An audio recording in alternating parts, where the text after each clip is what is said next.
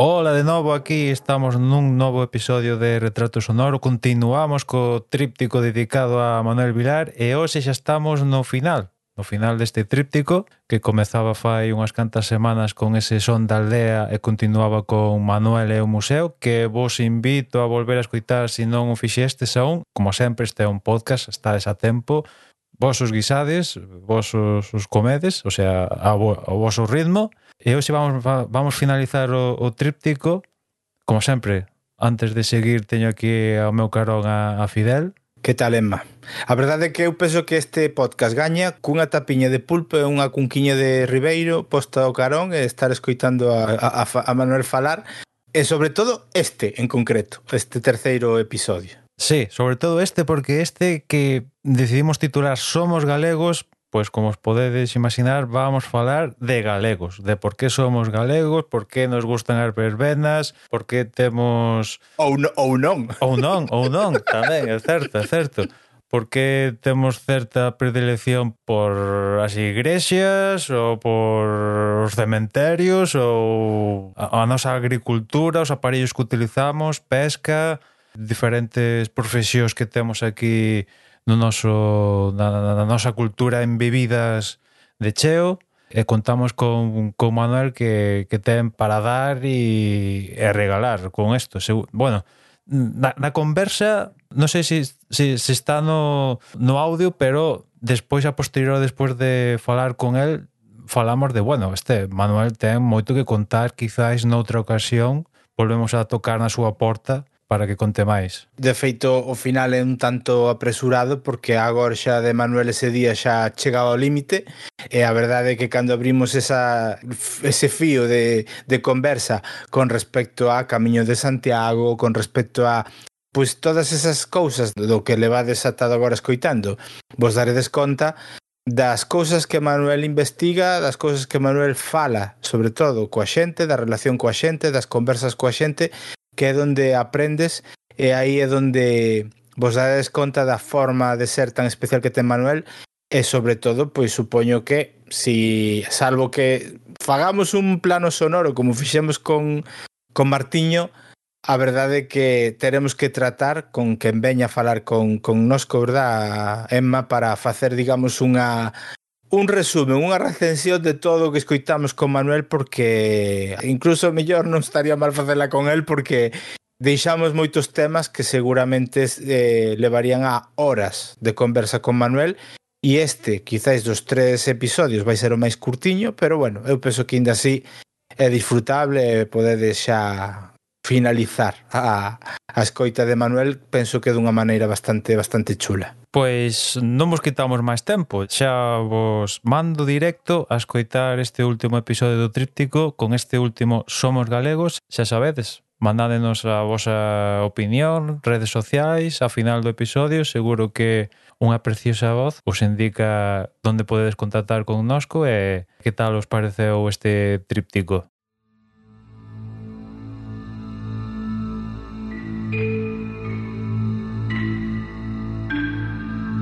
en sons.red Retrato Sonoro un podcast de Manuel Vázquez e Fidel Mouzo que comeza cunha foto, un instante captado en imaxe e cuxa descripción propicia logo a conversa, a memoria, os feitos e as persoas. Non sei se queda algo con respecto a, ao funcionamento do que é o día a día do Museo do Pobo Galego, Emma, pero si, si, non, si non queda nada, eh, si quería falar un poquinho contigo, e xa para enfilar ao final da conversa, temas que do, dos que sei que tes estudios, dos que te fixeches artigos e tal, pero incluso hasta se si falamos a nivel persoal sobre opinión sobre situacións que están moi relacionadas co, pois, co antropoloxía, coa etnografía galega. Sí. Eh, que hai salas de aquí do, do Museo do, do Pobo Galego que están dedicadas a iso, pero a min unha das cousas que eh, sempre me chama a atención do que o millor as novas xeracións non son tanto, pero como as novas xeracións son consecuencia das anteriores, sí que eh, dúas cousas fundamentais que creo que sí que marcan moito o que é Galicia e eh, o que falabas ti antes tamén, incluso culturas como a irlandesa ou a escocesa ou a inglesa mesmo, é eh, a relación da, da, da sociedade coa religiosidade e coa morte. Eh, seguro que algún articuliño por aí terás escrito con, con respecto a iso hai moitos, anos, xa. o, hai moitos anos pero, pero sí que me gustaría eso, falar de, de que incluso a relación que podes ter ti coa morte ou coa religiosidade non é a mesma que a que tuveron os teus pais ou os teus avós sí. e vexo, eu vexo precisamente por, polo meu pai quero che dicir, ou polo, pola miña avoa que Meu pai é un pouquiño máis matizado, pero digamos que sí que ten como moi interiorizadas certas cousas con respecto á igrexa ou, por, bueno, tamén é certo que estivo no seminario e algo bueno, algo marcou. Este un pouco tempo. Eu tamén estuve no colexio religioso, no Fogás Santa Margarita, no sí. colexio religioso, pero apenas mm, teño bo recordo dos curas, non teño, incluso eu cando falan preguntábame por, por, por o meu interés nestas cousas eu creo que empezou máis alino con o Fogar da Santa Margarita porque tiña dous profesores Andrés García Vilariño e Vázquez Cabarcos que me deixaban libros que nos tiña eh, eh, mm, nos lían eh, por exemplo, son moi mal estudiante de latín que o latín nunca me gustou de, bueno, as linguas son bastante mal en ese aspecto ¿no?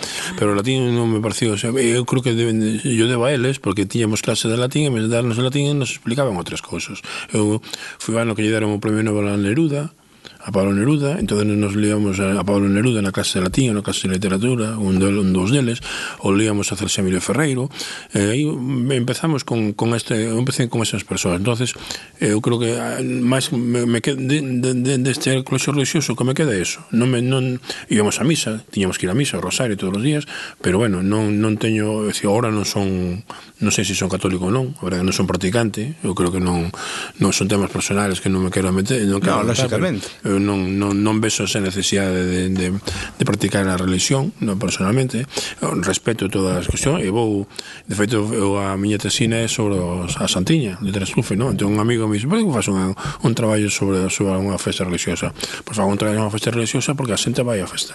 E eh, ten unha parte religiosa e outra parte non religiosa. E eh, miles de persoas que van a ese sitio. Entón me interesa saber, eh, coñecer ese tal. ¿no? E forma parte da paisaxe, digamos así, con, culturalmente, ¿no? Claro.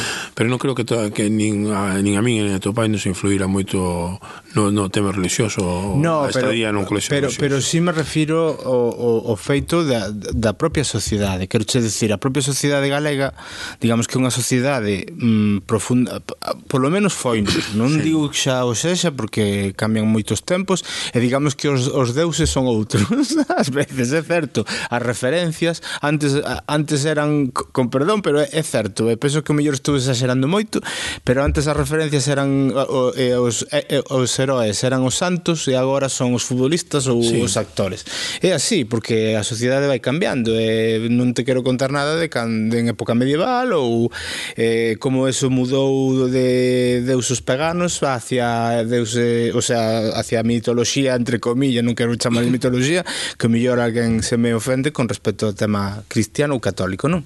Pero sí que na, na sociedade galega sí que está moi enraizado por a cantidade de parroquias, por a cantidade de, pois eso, as mesmas festas que distí están todas vencelladas ao tema religioso, moitas, a, o, a, o 95% de, delas. No, incluso, a ver, pocas... incluso Antroido, no, porque moita xente pensa que Antroido é unha festa pagada. eu sempre digo, no, Antroido é a festa menos pagada de todas. Claro. Por que? Porque Antroido é unha, unha festa que ten elementos de, de seguramente de que veñen de, de antes da época romana, das Saturnalias e, do, e cousas así, no? Pero a ver, é unha festa propuesta moi ben pensada pola Iglesia Católica para como, digamos, introdución a cuaresma. Decir, logo veñen 40 días de, de ayuno e abstinencia onde podes comer carne e, de, e está mal tal que a cousa viciosa e mala, pois sortes tres días de liberdade total para que che dé fagas o que che dé a gana. Claro, para desfogar. Logo desfo, desfogas e logo, e logo te portas ben o resto do ano. Claro. No? Entón, eu, a ver, a miña, a miña idea da, da religión é que a religión conforme a, a vida das persoas, non? A dicir, eh, entón, a Iglesia Católica chega aquí, o catolicismo chega aquí e a administración do territorio é por parroquias que non ten, digamos, xurídico, eh, elemento xurídico como ten en Portugal. En Portugal as freguesías teñen unha, unha asamblea teñen unha, unha forma xurídica que como os concellos, digamos son a, a base da, aquí por cuestións que claro, non ser Galicia un país con un goberno propio pois pues eso non se, non se, non se como montou a parroquia en Galicia non ten o mesmo sentido que a parroquia en Madrid. Entonces que xa non o ten agora, eh, porque agora a parroquia agora desfigurouse moito, non haber poboación, E, no, e a mobilidade pois, permite outras cousas, pero antes as parroquias eran lugares moi moi importantes. É dicir, eu son dunha parroquia, non son de, de, de non son do Concello de Muxía, son dunha parroquia, do, agora pertenece ao Concello de Muxía, pero sí, sí, sí, os concellos teñen personalidade desde, desde a democracia. Que antes o Concello, o Concello de Muxía iba a xente a pagar a contribución e pouco máis. Non, non había ninguna importancia, non, claro, non entidade, entidade, que era de Muxía. Claro, a entidade era da parroquia. Eh, moitas veces incluso teu apoio, teu respaldo, non? E con, con bueno, podíamos, pero bueno, volvemos ao tema da religión, a religión configura as, as, as parroquias, a, a administración eclesiástica conformase sobre parroquias e esas parroquias teñen peso tanto na vida como na morte das, das persoas e a religión vai configurando todo cual. As festas, eu creo que teñen que ver tamén nese contexto, non? E moito máis cousas, adaptación a un medio. Eu creo que a religión católica axudou a xente a adaptarse a, a, a configurar un, un modo de vida que hoxe, como ese modo de vida está cambiando, ese, ese, a paisaxe, os, os ser dunha parroquia non é importante para moita xente, porque cando chon anécdota, sería, non, non sei, morreu unha, unha paisana, un paisano en, en Prado, en unha, unha, unha aldea da parroquia de Morquentián, ao lado a un kilómetro de Santa Mariña, non? Tiñamos moita relación con, con esa familia e fomos ali a, cando morriu o paisano a, a, estábamos ali e, bueno, e, e a discusión era Prado quedou sin concentración parcelaria. Entonces non tiñan carretera. Había unha, abrirse unha pista pero o camiño parroquial o camiño de comunicación ca parroquia como Orquintián estaba abandonado e ao estar abandonado non os coches non, os, non podían ir por nin os coches nin a xente camiñando con, lo, con morto lombo como foron históricamente non?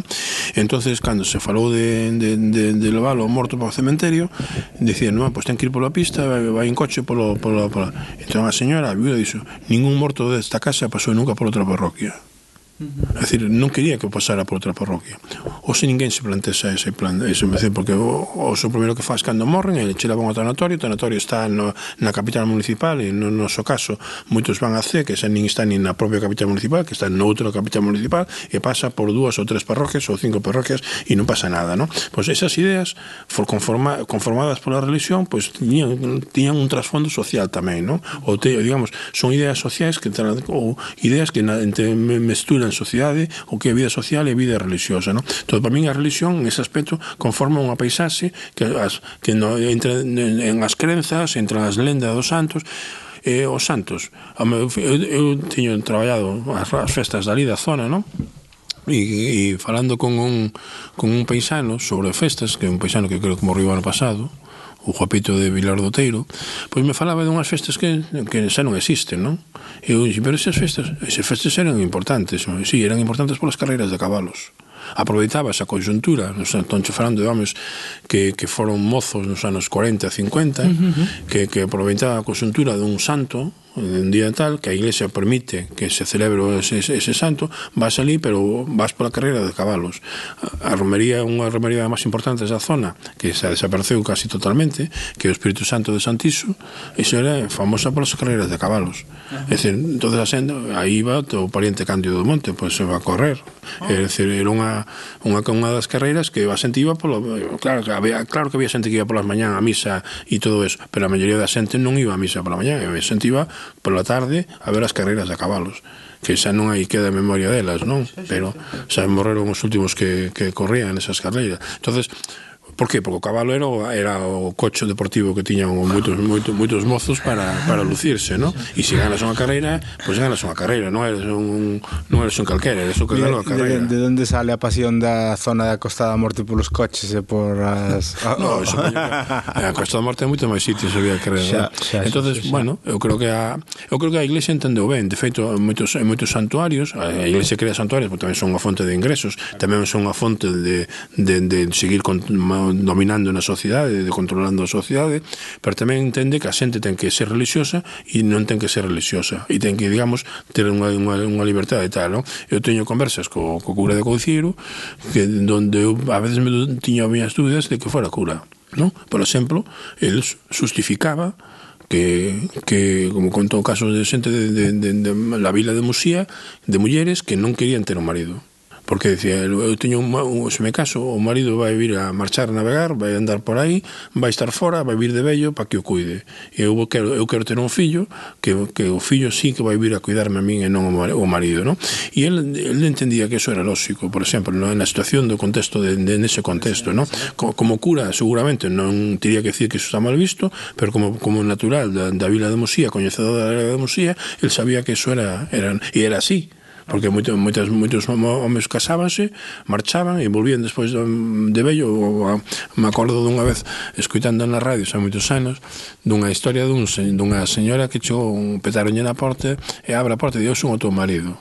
Un señor que marchara, que casara, marchara o día seguinte de, de tal, e volvera 40 ou 50 anos despois a vello que non tiña nada, eso, e ela dixo, non, eu non teño marido e, e era así. entonces eu creo que a religión axuda un pouco a, a, a, a facer bueno, neste contexto a crear paisaxe, digamos, no? Entón as festas forman parte de, de, de feito os curas pagaban nos santuarios, que quería dicilo antes, a, a parte profana, eh, profana da iglesia, no? Eh, pagaban a Santa Mariña, que tiña unha romería importante, agora xa non, xa non hai nada, a parte lúdica apagaba o cura así, co, co, co recollido no santuario el traía o gaiteiro, a orquesta poñía as bombas e traía máis cousas no? e iso e o mismo sufe e en todos os santuarios no? e iso é contra a vontade da oficial da iglesia porque nos libros de fábrica cando, cando certo tempo había unha visita digamos dun representante do obispo aos curas para ver como tiñan as cousas e dicía non, non pago non pago o gaiteiro non paga a non gasto tanto en polvo, non gasto tanto tanto en merendas nin gasto tanto en isto non? entón Eu creo que eso eh, eh, é, é, forma parte da, da nosa maneira de ser. Claro, pero fíxate que unha das cousas que tiña preparada para preguntarche é eh, hai un fenómeno que eu Fidel non entende. Eh, non sei se contigo non sei se cheguei a falar. E é o fenómeno verbena porque eh, ese, esa pasión bueno, eh, exagerada. Igual tampouco entendo moito. Mm, bueno, é o que che quero decir, porque mira, un, unha, unha das miñas eh, referencias eh, botando a vista atrás do que do que significaba unha verbena para un lugar, precisamente a de Santa Mariña en a, a verbena de Santa Mariña e o ano que foi el Sabaeza Sempre me lembrarei deso, isto que foi nos anos 80, non? Sí, sería, non me acordo. Sí, eu, sí, eu sei que, eh, eh, recordo, claro, xa non a expectación que levantaría no, no vosso lugar, sino o que levantou en toda a zona, porque eu recordo ir a Santa Mariña E na miña vida penso que nun lugar tan pequeno non sei como entraron tantos coches porque había coches e coches, poñer que os coches chegarían a Villarmide. non te, Pero, teño ben claro. A, a, ver, a festa da Santa Mariña como a Trasufe, como todo, non son festas da localidade. É, o santuario, é, é, é, a Santa Mariña tiña un, bueno, un antropólogo americano que chama un Christian, William, William Christian que chama de atracción da zona, non? Teño un mapa, digamos, de, de, de, de atracción. Hai xente, a sea, Santa Mariña, moita xente viña desde as zonas das aldeas de Fisterra, das aldeas de Dumbría, para eles era moi importante a festa de Santa Mariña, porque Santa, incluso de, de, de Carnota, por aí, non? Como a barca, é dicir, non é unha festa moi importante en Musía, pero é unha festa tamén importante para a xente de, de outros lados. Non é unha festa, é un está nunha localidade, é como o Museo do Povo Galego. Sí, sí. Xente que é o Museo de Santiago, si sí, é o museo que está en Santiago, pero o museo todo Galicia.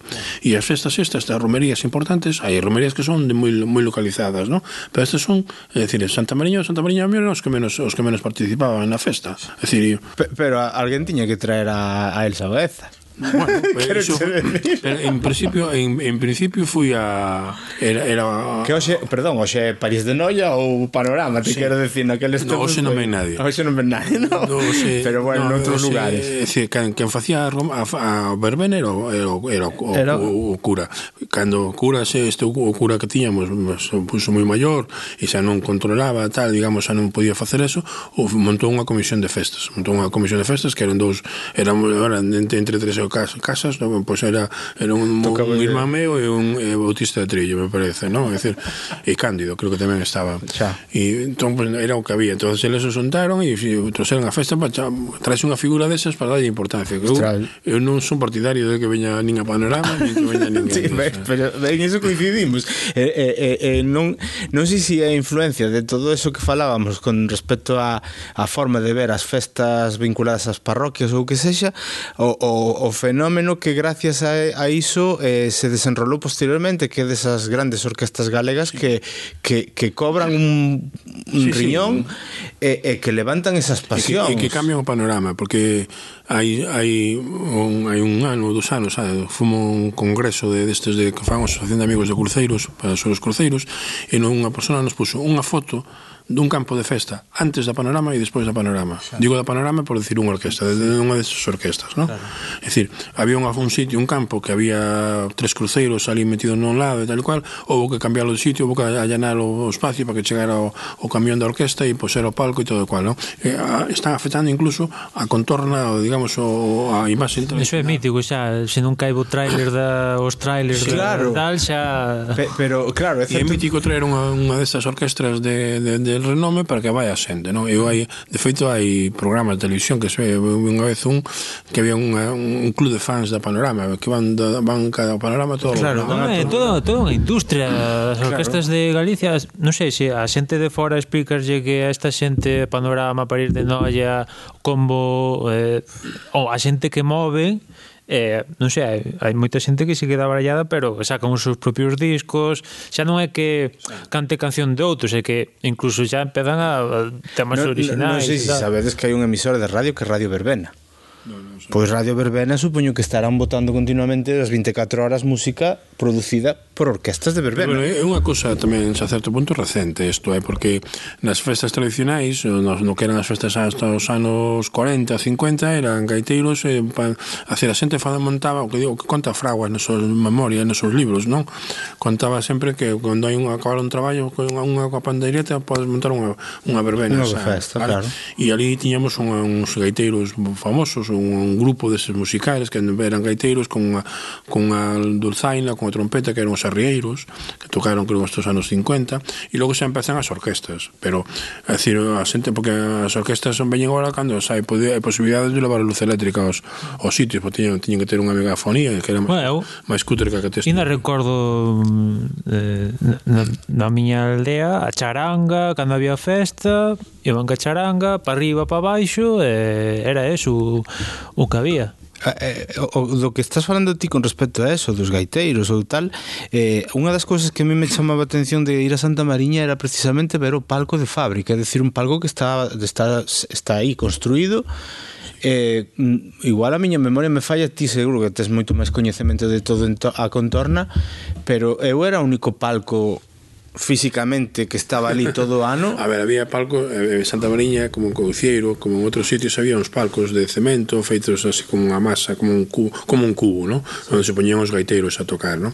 pero aí houve un paisano que decidiu facer el un palco pola súa mente, polo amor que ten a aldea, que ten a Santa, fixo el o palco. ¿no? Ah, eh, eh, o de Couceiro é a plataforma que era que estaba, que non sei se xa estará ou non estará, agora xa non está, está sí. pero era a plataforma sí, que ela servía era, para o mesmo, entonces, sí, non? Era o mesmo, sí. Vale, vale, vale, porque sempre recordo montar, desmontar sí, no, algo, de, pero ali non. Claro, eh, montaban, subían os gaiteiros e pouco máis, pero cando se envían, empezaron a vir as orquestas máis grandes, pois eh, o que o que faz agora se traen eles o seu palco, tanto xa non é necesario montar un. Falando do que estaba falando da fisonomía dos campos da festa por culpa destas grandes orquestas, en coñezo lugares nos que tiran os balcóns porque senón non collen os camións. Sí, sí, de feito hai uns anos saliu na prensa na voz de Galicia ou as, o, o, tamén unha romería moi importante na zona que era as Neves dos Busantes e que fui como a todas, foron a menos, porque máis son un santuario no medio do monte, como a San Pedro Mártir e todo eso, pois para dar en revitalizar e tal, pois traen a gran orquesta, non? E a orquesta non, non pasou porque pasa a carretera por medio dunha aldea, que é unha, non, eh, ten unha serie de curvas e non pasou o camión do parece que quedou atrancado ali, non? Entonces non sei que ao final como como fixeron a facer unha, unha radial. Por favor, unha circunvalación. Sí, no. Unha terceira ronda. Eh? Sí, unha terceira ronda. Non, sería a primeira. Eu o único que che quería preguntar é que claro, dentro de todos eses artigos e xa mencionaches ti durante a entrevista que formas parte de, de que era dunha asociación de amigos do camiño sí, de, de, de, de, de, de, de, de, de, de, de, de Claro. Eh, Eh, tes feito a, creo que un libro sobre o Camiño de Santiago que chega ata Muxía. Vale. Eh, unha vez fixen un podcast, fai xa polo menos oito, nove ou dez anos, falando precisamente do camiño e esa visión que existe de que uh, agora cada vez menos, pero antes existía a visión de que parecía que o único camiño que existía era o francés e agora está se vendo que hai moitos camiños. Eh, chegoume a decir alguén que participou nese podcast que o camiño é o que fas ti desde a túa casa. Sí eh, o, o que fa, o que representas ti neses libros é que é certo que agora estás vendo como que o camiño remata ou en Fisterra ou en Muxía ou e tal, pero realmente aí é onde se reivindica que camiños eh, de peregrinación hai moito. No, sí, a ver, hai camiños de peregrinación e camiños de peregrinación. Eu, eu un recordo que teño de pequeno é ir como vou a Santiña de Trasufa, para mí ese era un camiño de peregrinación. Claro. É dicir, son camiño, pasa que hai un camiño de peregrinación de primeira categoría, que xogan a Euroleague e outros que son que xogan en regional preferencia, claro. como lle chamen agora, ¿no? Entón, entonces hai si hai xente eh, unha das persoas que Barreiro Barreiro Rivas, pois di que non hai máis camiño que camiño francés. Vale? E é realmente o camiño Santiago, o camiño histórico, o camiño que, que dou lugar a, a Santiago, o camiño francés. E viñan os peregrinos de, de, do norte de, de centro Europa por ese camiño e chegarán aquí, non? que despois eh, os, os portugueses tamén viñan, os, os de Muxía tamén iban a Santiago, pois tamén é un camiño de Santiago. Que pasa? Que moitos peregrinos que chegaban aquí, hai un concepto importante que chegaban ao fin da terra. Isto é unha, unha idea que os, os de Fisterra non, non, non entenden así, pero Santiago estaba no fin de terra Eh? Santiago estaba no fin da terra, pero chegaban aquí e non estaba no fin da terra. Había, a terreña había un pouco máis de terra, uns kilómetros máis que lá. Non? Entón, había peregrinos que iban hasta Fisterra e, e logo hai a Iglesia Católica crea un, a, a lenda da, que o para min crea os, os monses de Moraime da Virxen da Barca onde fai a aparición de Santiago Apóstol na, en Musía.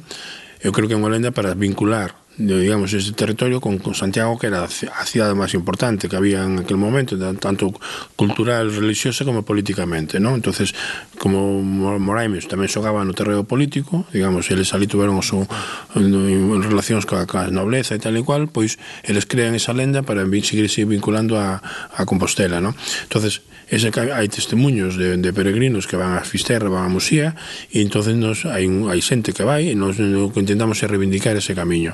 A mí, en principio, cando empezaron a reivindicar este camiño no ano 96, que é a Asociación Galega Amigos do Camiño, sobre todo, sabía cousas de antes. A mí non me interesaba, en principio, moito o tema da peregrinación, interesaba o tema do patrimonio, eh, cultural e tal e cual, non? Pero cando vexo que que os alcaldes sempre dicen, no, que pasa por aquí, que pasa por aquí, e o día seguinte ves na prensa que o alcalde que, re, que onte reivindicaba o camiño, o día seguinte lle pon a pala, tira cas paredes, tira que, que lle pon asfalto, entonces fui cando me metí na asociación e a, a pelear por estes, por estes temas culturales, no? que ainda seguimos peleando, porque moitos alcaldes para o camiño é unha, facer unha autovía. E para mí o camiño é, para mí o camiño é memoria decir, eu entendo, me interesa os camiños como todos os camiños, tanto en peregrinación como non sen camiño, porque por eles pasaba xente, por eles había cousas.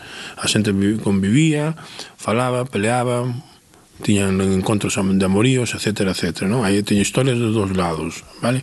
Entonces, a son mostras de, de, de, de, o que nos queda do sistema de vida, non? E de xente que andaba do lado para outro. E para, polo camiño iban a romería, pero polo camiño iban ao traballo, polo camiño morrían, polo camiño iban á festa. entonces interesame o tema eso. E interesame o tema, bueno, os cami... ahora, quizás, a todo o mundo reivindica os camiños de Santiago, e a min, me, eu fixe un traballo primeiro sobre o camiño de Fisterra Mosía, e logo sobre o traballo sobre o camiño de por Brandomil, Baíñas e Verdollas a Mosía, non? Ese xa foi un encargo pero a min, en principio, cando me encargaron, dicen que non, que, bueno, de, por, por outros motivos, tiña máis traballos, que tiña outro traballo da, de andar clase no instituto a, a veces non che, non che deixa moito tempo libre a me estaba fora de Compostela e es moi exigido sí. e logo eh, cando bueno, mm, logo aceptei porque me pareceu que era unha maneira máis non só de, de demostrar que pode haber un camiño non haber un camiño que ao final eu pode me interesar a máis ou menos, pero se demostrar sin, simplemente coñecer un pouco máis o territorio no que eu vivo. Claro. Iso é o que me interesou. No, no, no, eh, vamos, eh, eh seguro que o consigues porque polo que nos contaste xa desde o principio que o que che gusta é falar coa xente eh, ás veces eh, un dos, o, dos libros que que, que bueno, xa temos falado ti máis de unha autora arteixán que, que, que está encargándose de crear unhas crónicas de arteixo nunha poación que medrou moitísimo en cuestión de 10-20 anos e, e que perdeu a esencia do que era en pos da industrialización do que significou sabón, inditex e tal eh, sempre fala o mesmo que me distí o, o interese que che xera o falar coa xente, enterarte da, das cousas contadas de primeira man e a rabia que dá saber todas as testemunhas que se perderon. Sí, eu cando fixen eh, os e na cantidad de anécdotas, falas ca xente, entón che comenta, vas coñecendo cousas que non coñecías, sí, pero coñeces historias, historias de vida. A mí o que me interesa é, eh, pois, eu sempre conto unha unha anécdota de, que, que, que lin nun, nun artigo pero que quero ver se consigo a memorias de Atahualpa Yupanqui é un cantante argentino que era comunista ademais o que chega un día conta que chega un día a unha aldea a unha vila nunha, na, no interior de Argentina para dar un concerto non? entón ali coñece a un, a un, a un colega del un, a outro cantante ou poeta e lle digo quero ir a ver a Lagoa Seca por que? porque din esa é unha lagoa seca que di que está nos Andes que a auga desa lagoa chega do, do Pacífico non? ten unha lenda entonces, entonces outro conteste a mí non me interesa o paisaje me interesa a gente e a mí tamén decir, paisaxes son bonitos eu tiño o Castro que é un lugar que supoño que coñecerás as caldeiras do Castro que agora están de moda como a playa de Nemiña, están de moda todo está, eso está de moda porque hai un influencer que foi por ali e tal cual pois eu tamén eu fun ali a, moitas veces con, con xente dali e me contaron con, así, o Castro non é só unha, unha, unha auga que cae dunha, dunha altura por un pozo, é a lenda que hai no pozo, é os muños que había, o paisano como o río afogado, os, as mamos que, que, que, que se destruíron, o castro, a lenda do castro, todo iso forma parte dunha paisaxe, a capela, o santo, o hotel que está ali, os cans, as mordeduras dos cans, o, o santo que tiña que, que está agora nunha casa particular. Todo eso forma para eh, a xente que traba, os criados que había traballando nesa casa que iban cando tiña que buscar a besta ao monte collían a, ou a estola do, do santo para, para amarrar a besta, por exemplo. Son historias de vida que están vinculadas a xente, xente que traballou, xente que viviu, xente que, que, de, que coñecía ese territorio, lendas de, do, de, da guerra dos franceses, etcétera, etcétera, ¿no? Todo eso é o que me interesa a mí Entonces, todo eso non se conta. Eu sei, dicen, escribí un artigo na Voz de Galicia cando inauguraron a capela, reformaron a capela, o sea, era unha ruína total. Entonces, me, irónicamente, contestou, o alcalde decía, os veciños do Castro volverán a ter misa. E dixen, pois iba sendo hora, porque ven dos, dos, dos, dos séculos sin, sin misa, porque que era unha capela privada dun señor que fixo para o seu fillo, o fillo pouco tempo estuvo aí, marchou, en unha capela do século XVIII, e a capela desde aquela quedou en ruínas. Non había xa memoria de festa, como contou que había unha señora que dicía que ela que é moi, moi, moi maior, que xa morreu, que xa hai moitos anos que morreu, que dicía miña nai, que dicía esa señora que se acordaba da festa vale, como yo había unha festa, pero é un, unha, unha ruína que estaba ali, que eu creo que había que consolidar como ruína, pero non, fixeron, pues, fixeron unha porta, puseron o teito, pecharon a porta no ano 99 e non se volviu a abrir. si me decía que bueno, vale, eso é a, eso é secuestrar o patrimonio. Sí, efectivamente, porque antes a malas eh, eh ruína era accesible salvo os riscos que podía ter que, que se Sí, pero consolida esa ah, consolida esa parede que non, que non caigan as pedras e claro, xa está, non necesitas máis. E, e, e que ao final abrimos mil porque eh, se nos poñemos a falar tamén o que falábamos ti e eu falamos moitas veces de falar de Moraime de falar un, mil cousas. Pero falando o que estás comentando agora do, do Castro o feito en si sí de falar coa xente é a que che fai que o lugar sexa especial? Ou ti eres desas persoas que cando chega un sitio notas algo especial. Amigo, Sabes, porque hai moito sí. xente que di que isto tiene algo especial que me hace tener unas uh, eu, sensaciones. Para min, a especialidade ven polo coñecemento que tes da son da, da, da, da cosa e o, o mellor coñecemento pode vir. Eu síntome, por, eu, por exemplo, síntome, sinto algo especial en Irlanda ou en Cornualles ou en Gales, pero por pero é por outras relacións, por, por o coñecemento porque pues, fica para min a, o, digamos o atlantismo, o coñecemento de, de, de xente que, que, que decía que non somos como en Irlanda, a cultura cultura de, desa, de esos países, a literatura e tal e cual. Pero cando vou a Castro non sinto eso, sinto algo especial ou cando digo a Castro outro sitio porque falei con xente dali que me contou as historias dali, dali ou de outro sitio, e tamén porque algunhas cosas as lin, no? Pero eu creo que é o coñecemento do, ter do territorio que che ten que dar esa sensación. Vale. Non hai corrientes telúricas nin cosas desas. Non, eu, non, eu non creo me, me, creo nas persoas, non, Eu tamén penso igual que ti. Tipo de se sentir na, mm, diferente no, no sitio, pero por, por polo que che contaron dese sitio, polo, polo que sabes. ideas políticas que tes dese, dese sitio, non? Claro é polo que sabes. Non sei se te aburrimos moito ou fixamos no, ou fomos no especialmente vos, pesados. Non, non sei se vos contengo todo o que querías contar. Non, porque por querer querríamos botar aquí 4 horas porque vas oh. abrindo portas ou ventanas. Sinto eh, que a eh, gorsa tiña a gorsa agora media falla, nada, falla as veces, eh, non sei eh, se. Si. No, eh, por eso tamén unha das razóns polas que vamos a, a parar porque tampouco podemos no, facer que recrique a fogues aquí. Tuve que dar unha charla, tuve que parar porque me queda aquí unha cosa un nudo na gorsa que se me, pa, me que me quedo sin voz. Bueno, O caso é que non sei se no rato que estuvemos aquí pois te, te, te preguntamos cousas interesantes ou non. Penso que tamén coñecemos moito máis de Manuel Álvarez Vilar, director do Museo do Pobo Galego. Eh, non sei, hai máis si queres decir a, para acabar algo. no, que mm, no, no futuro pois eh, o Museo do Pobo Galego non sei como Non sei, como, como ves? O futuro depende da, so, da sociedade galega. Se a sociedade galega creo que o Museo do Galego é un sitio interesante, pois o, o museo seguirá, eu creo que vai a seguir, vamos. Eu penso que necesitaría unha reforma, as salas, a decir, hai algún libro de, man, de museoloxía que diga os museos de arte teñen que cambiar cada cinco anos, por menos teñen que ser unha man de pintura, para que non ter sempre o mismo, e aquí levamos, hai salas que levan 30 anos, eu creo que teríamos que cambiar algunhas cousas, e, pero non temos medios en este momento para facelo, non?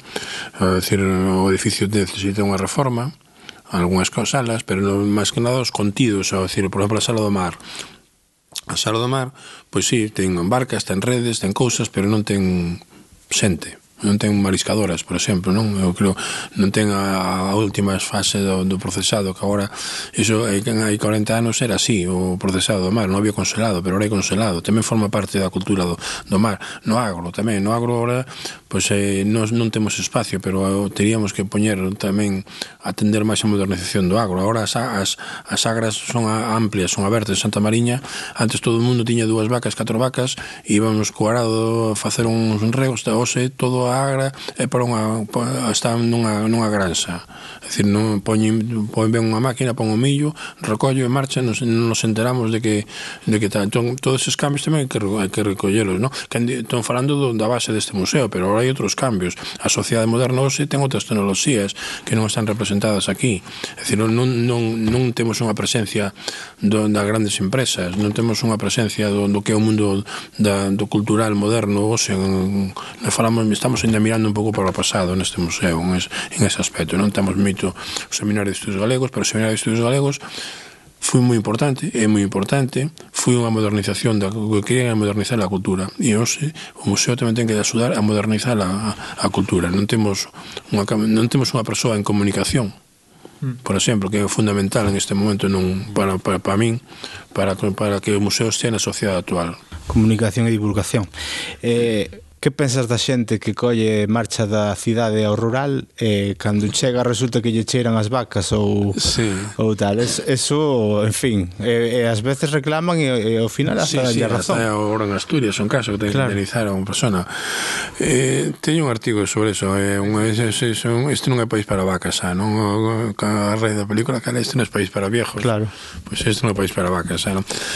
Castelao quería poñer a vaca no billete, que fumaba fuxi, era un símbolo.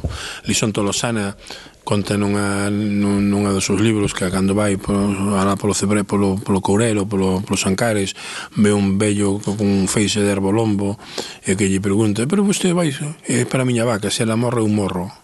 Vale? Entón esa, esa vaca xa deixou, perdeu, a vaca xa non teño nome, teño número entonces si vais para vivir para o rural como se eu viño para vivir para como se vou vivir para para ali para Coruña ao lado da refinería non lle vou dicir a refinería que se quiten claro. Ojalá se quitara. ¿no? Oja, sí, sí, sí, pero... sí, sí, pero sería moi atrevido. Ou, sí. ou precisamente coller e virse no medio dunha cidade, unha vila grande, querer pois poñer ovellas no medio da vila. Non é a mesma historia. Sí, sí, sí. Pero bueno, eu creo que te, cando vas a un sitio tens que eh, apandar co que hai no sitio, non? Ou que molestan as campás, eh, como estas das igrexas. Sí, é unha falta de, de respeto polo, pola, polo diferente. Claro. Porque o mundo rural ainda ten esa fase de atraso, pero é puro aire puro, non hai ruido, estas cousas, entonces cando cando tal, pois pues, é, é un é un colonialismo. No, non sei se, se viste esta película As Bestas que, sí, vi, sí. sí, que causou... Como película me gusta, eh? Caso ah, me, me parece de... unha película moi ben feita. E, e esa visión sobre o rural galego, desconfianza... A ver, algo hai. Se, se, se realistas eh, sí, e eh, objetivos, sí, sí, sí. algo deso hai. É dicir, cando alguén chega novo a un sitio e eh, o mellor non non fai o que ti crees que ten que facer como persona que vives ali todo, viviches de sempre ou tal, sí existe certa desconfianza. Bueno, pero non creo que esa desconfianza chegue a ese extremo. No, está, decir, eso xa en, este, en este caso, ainda que non é a película non está basada, xa tan, non é xa unha copia, digamos, do crimen ese, pois pues, estaba basa, aí foi unha persoa desequilibrada que montou o, follón, digámoslo así, non? Eu creo que pode haber desconfianza e pode haber mirar a ver que carallo fas ti, pero mm, eu creo que xa aceptamos a todo o mundo, non hai ningún problema.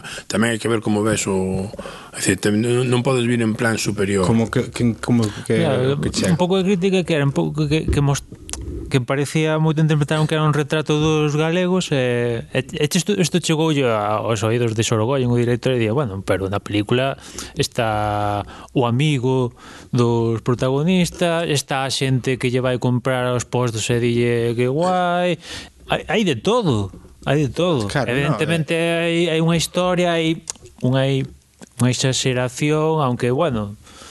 Pero supoño que iso é tradición en España, sobre todo porque sempre están aí, pois eu que sei, novelas como Santos Inocentes e tal, de, de, desa... De eh, visión negativa do ruralismo. Sí. Quero dicir, o, é certo que sempre bueno, se pois, fala dos que, crimes de sí. Puerto Urraco, bueno, pero sí. non do crimen que pode cometer un urbanita que é un no asesino que se comete, que se cometió Anton Antonte en Hamburgo, por exemplo, non? Que decir, o, o, o que se meten todos os días en Estados Unidos.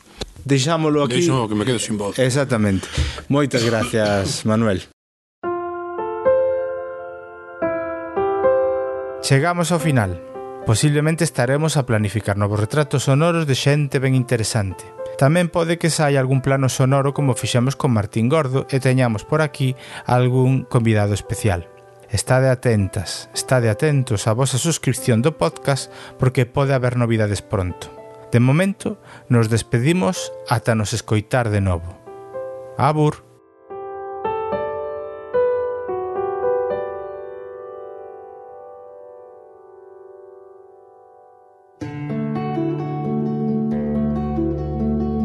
Se queres falar connosco, podes a través da conta de Twitter, de Facebook e Instagram arroba o retrato sonoro.